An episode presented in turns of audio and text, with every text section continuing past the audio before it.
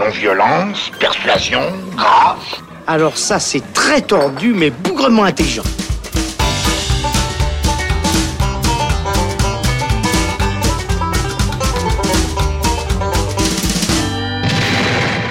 Salut les cinéphiles, bonjour à tous et bienvenue dans le Shot qui sera consacré aujourd'hui à Green Book, biopic sur le célèbre pianiste de jazz afro-américain Don Shirley, incarné à l'écran par Mahershala Ali et sa relation avec son agent de sécurité Tony Lips et Viggo Mortensen dans les années 60. Le film est réalisé par Peter Farrelly, à qui l'on doit plutôt, il faut le dire, des comédies graveleuses comme Dumb et Dumber 1 et 2, Marie à tout prix ou Bon à tirer. Mais le film a décroché le prix du scénario et celui du meilleur second rôle masculin pour Mahershala Ali aux Golden Globes, ainsi que cinq nominations aux prochains Oscars. On en parle avec Robin Genin. Salut Robin. Salut Alex. Green Book, euh, donc euh, tu l'as vu assez récemment. C'est un, film qui t'a parlé, qui t'a plu. Est-ce que euh, ça mérite toutes ces nominations là et, et est-ce que ça se veut un peu le feel good movie de ce début d'année, comme il a pu être qualifié par pas mal de titres de presse dernièrement? Alors je pense que Green Book, ça dépend vraiment de ce que vous recherchez. C'est-à-dire que si vous recherchez un film de mise en scène, il faut passer votre chemin. C'est-à-dire que euh, j'ai été assez déstabilisé par le manque de mise en scène, Ah, ou alors je suis complètement passé à côté, et c'était trop intelligent pour moi. Euh, mais disons que c'est vrai que j'ai trouvé j'ai trouvé la mise en scène très plate, très factuelle. On montre ce qu'on doit montrer, voilà, point barre. Par contre, si vous cherchez un film pour scénario, un film de scénario, un film d'acteur, là vous allez peut-être pouvoir trouver votre compte, parce que tout de suite, Green Book, donc euh, c'est donc ce pianiste de jazz qui engage ce, ce- ce videur de boîte de nuit euh, italien de, de- de- d'Amérique en fait, et des États-Unis, Ouais. pour partir dans ce, dans ce road trip et donc en fait qui soit un petit peu son chauffeur mais aussi son, son protecteur euh, puisqu'on est dans toute cette période euh, où il y a encore la ségrégation notamment dans les États du Sud et c'est justement les États du Sud qu'il souhaite, euh, qu'il souhaite traverser et je trouve que la relation entre Mahershala, Mahershala Ali et Viggo Mortensen marche super bien parce que c'est euh, alors déjà c'est deux acteurs que j'aime beaucoup euh, qui encore une fois ici euh, marchent très très bien. Et euh, leur relation est intéressante se développe évidemment au, cours du film hein, puis c'est un peu on peut dire c'est presque un buddy movie road trip. Euh, c'est à dire qu'on va vraiment essentiellement les suivre eux deux Et dans une voiture. dans une voiture euh, à certains concerts. Donc il y a quand même euh, quelques scènes de jazz et quelques scènes de, de musique. Donc euh, ça, on a quand même, euh, on a quand même la- ça. Mais ça va essentiellement passer par, par ces deux personnages. Les autres seront quand même beaucoup plus au second plan, personnages secondaires ou tertiaires. Et euh, ça marche bien parce qu'en fait au début Tony Lip est euh, euh, ben, un petit peu le, voilà le, blanc standard de, cette époque-là qui, voilà qui rejette un peu par on va dire par normalité ou par euh, normalité les, noirs en fait oh il est noir bon mais mais plus on, le sent vraiment comme parce que c'est culturel à cette époque-là. Et puis de l'autre côté, on a donc ce, ce pianiste de- noir afro-américain qui lui est complètement déconnecté, on va dire de de, de ses racines en fait. Il est, il le dit assez justement et magnifiquement d'ailleurs dans ce film. Je ne suis, euh, je ne suis pas blanc, je ne suis pas noir. Je suis, un- je ne sais finalement qui suis-je. Mm. Et, euh, et c'est ça parce que il a, il a, il a beaucoup d'argent, il est respecté pour sa musique, mais on ne le respecte que pour sa musique. Et il y a des scènes vraiment euh, assez, euh, assez marquantes où on sent que quand il est là pour jouer, on lui déroule le tapis rouge. Par contre, euh, au moment où il faut euh, aller euh, tirer un pipi, bah là, on va lui dire euh, bah, les toilettes, en fait, elles sont au fond du jardin à côté, des, à côté de, de l'arbre. Et donc, tout cette, ce parallèle, en fait, entre on, respecte ton talent de musicien, mais pas dans ta les personne. coulisses. euh, ouais. Euh, voilà.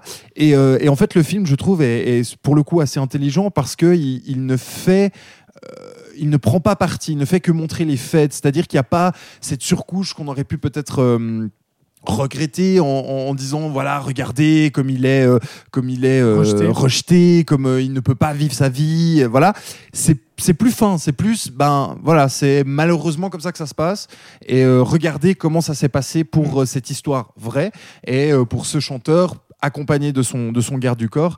Et euh, ben justement, dans cette relation entre les personnages, ça marche très bien. Je pense à, à quelques scènes en particulier, euh, notamment euh, la scène du, du, du KFC, parce qu'ils vont, ils s'arrêtent à acheter du, du poulet frit. Et Mahershala Ali, en fait, dit Mais moi, je n'ai, je n'ai jamais mangé ça de ma vie.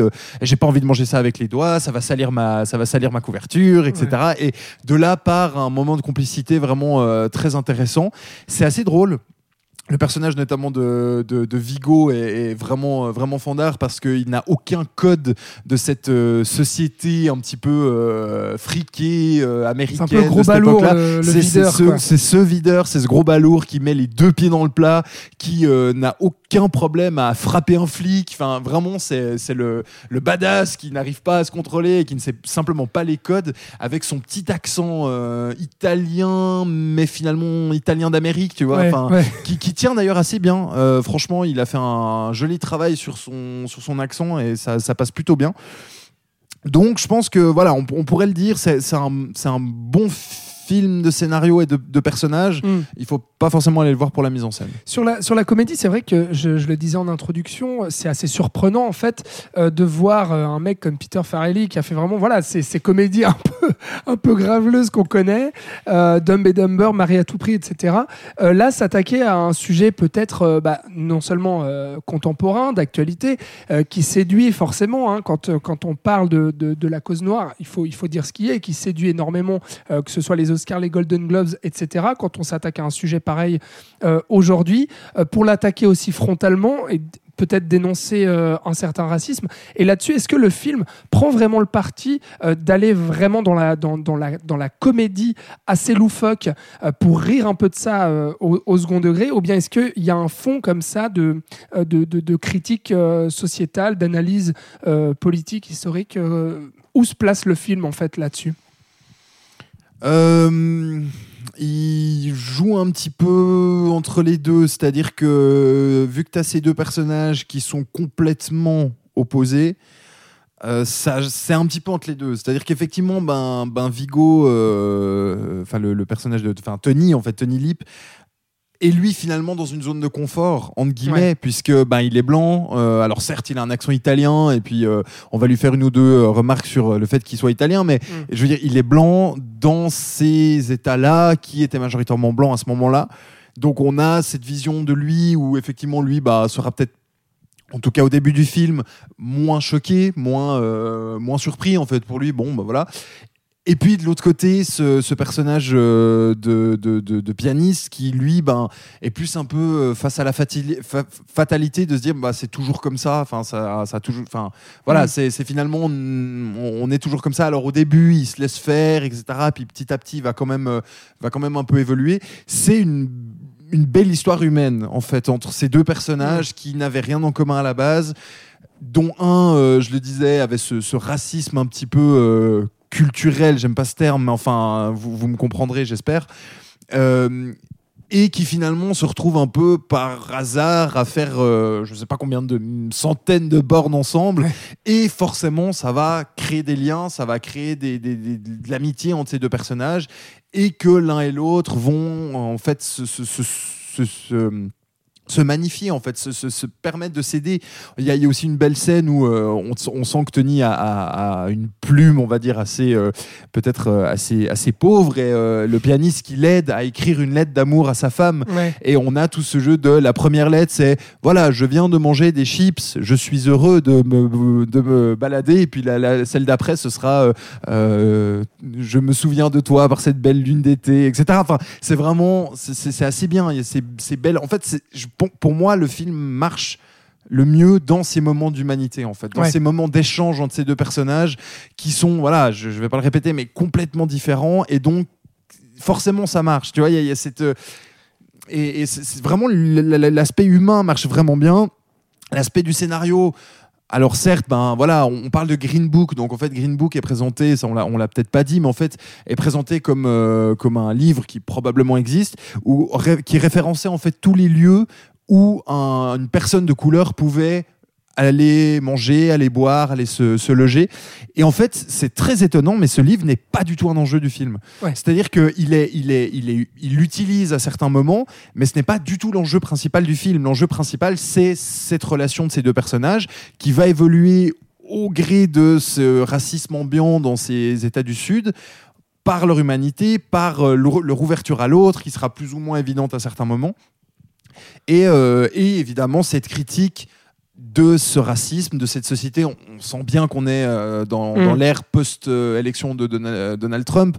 Mm. Donc il y a quand même ce, ce parti pris, on va dire, euh, politique, mais qui n'est pas surappuyé, comme je le disais, qui, Ouais. à mon sens, reste quand même assez factuel. Et c'est peut-être ça aussi où on se dit, wow, c'était comme ça, quoi. Est-ce que, est que le film tombe euh, par, par moment euh, dans, euh, dans une certaine facilité de bons sentiments, etc. Ou bien est-ce qu'il il arrive quand même à avoir, bah, comme tu, as l'air de le dire, hein, de la subtilité dans le traitement et peut-être de la, de la profondeur dans, dans, l'analyse de son, de son sujet? Ou bien est-ce que finalement le film est un peu gentillet quoi? C'est, ce que je me demande. Je pense qu'il est un peu gentillet. Ouais, c'est c'est peut-être un, un des reproches qu'on pourrait lui faire. Après, ça dépend un petit peu comment on l'analyse. C'est-à-dire que oui, c'est gentillet, mais est-ce que finalement c'est un défaut Hmm. C'est-à-dire que il ne prend pas le parti de Est-ce que c'est naïf ou pas en fait je, je- je- naïf, non, mais gentillet, probablement oui. Hmm. Et, et après, voilà, c'est vrai que ça change d'un film profondément engagé Ouais. où vraiment, voilà, Black va- Landsman. Black Landsman par exemple, euh, même si c'est peut-être pas le film le plus engagé de, de Spike Lee dans cette, euh, dans cette euh, défense de cette cause-là, mais, mais un peu comme Black Landsman, là, voilà, c'est peut-être effectivement un peu plus gentillet, Mm. mais c'est peut-être pas non plus si négatif que ça de pas toujours le traiter vraiment en- Oui, bien sûr. avec, euh, en- avec trois couches, euh, trois couches par-dessus. Tout dépend l'angle, ouais. Voilà, mais, mais hum, oui, on peut, on peut peut-être euh, effectivement euh, lui reprocher peut-être un- une certaine gentillesse dans, dans ce propos, mais ça marche assez bien. Il y a peut-être effectivement une, une ou deux scènes sur la fin où on sent que bah, la fin arrive, donc c'est un peu des, des, des- Des voilà, passages des- obligés, peut-être des ouais. passages obligés d'un d'un peu bon sentiment pour, on va dire, finir le film un peu en, en happy end. Après, j'ai l'impression que, étant donné que c'est une histoire vraie, que bah, peut-être que ça s'est terminé comme ça. hein. D'ailleurs, sur Ouais. le, le générique de fin, euh, on nous explique qu'ils sont restés amis jusqu'à la, la fin de leur vie, en fait. Donc, Mm. probablement qu'ils ont eu encore des, des échanges par la suite. Euh, voilà, c'est c'est un film intéressant. C'est un, comme je le disais, un film de scénario, un film d'acteur, pas un film de mise en scène.